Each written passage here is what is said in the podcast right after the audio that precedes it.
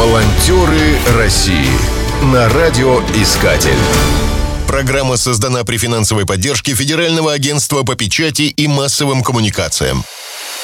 Сотрудникам МЧС хорошо известно, что паника в экстремальной ситуации может привести к большим жертвам, нежели сама катастрофа.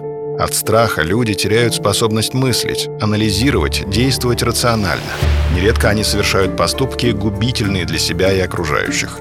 Не лучше чувствуют себя люди, потерявшие близких. Им тоже требуется помощь. Для этого в составе отрядов МЧС работают штатные психологи. Пандемия коронавируса – это тоже экстремальная ситуация. Она усугубляется самоизоляцией. Множество людей оказались заперты в четырех стенах, некоторые в полном одиночестве. Человек – существо социальное, особенно в городских условиях. Когда он остается наедине с собой, это огромный стресс. Его усиливает неиссякаемый поток пугающих новостей, которые обрушиваются из средств массовой информации. Так и до суицида недалеко. В подобной ситуации незаменима помощь психологов. Для этой цели в России была организована круглосуточная горячая линия помощи в условиях распространения коронавируса. Но где взять столько психологов?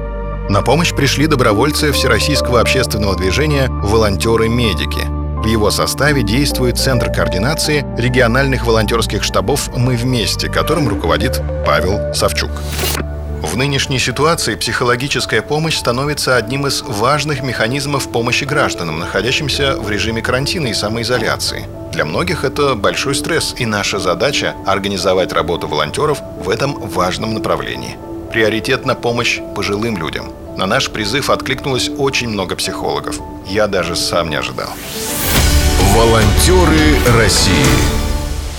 Столь деликатную помощь не могут оказывать случайные люди, поэтому была сделана ставка на профессионалов.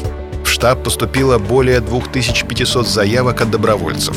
Они должны были доказать свою профпригодность, например, подтвердить наличие специального образования. Приветствовался практический опыт работы в чрезвычайных ситуациях. В оценке навыков претендентов принимали участие эксперты Общероссийской профессиональной психотерапевтической лиги. В результате было отобрано 500 волонтеров-психологов. Добровольцы-психологи должны уметь выводить человека из панической атаки и обладать навыками работы со сложными психологическими состояниями. Среди задач — обучение методам самостоятельного снятия стресса. Помимо работы на горячей линии, они курируют онлайн-чаты и проводят онлайн-тренинги. Все это позволит людям, находящимся в самоизоляции, не чувствовать себя брошенными и одинокими. Волонтеры России на радиоискатель. Спешите делать добро.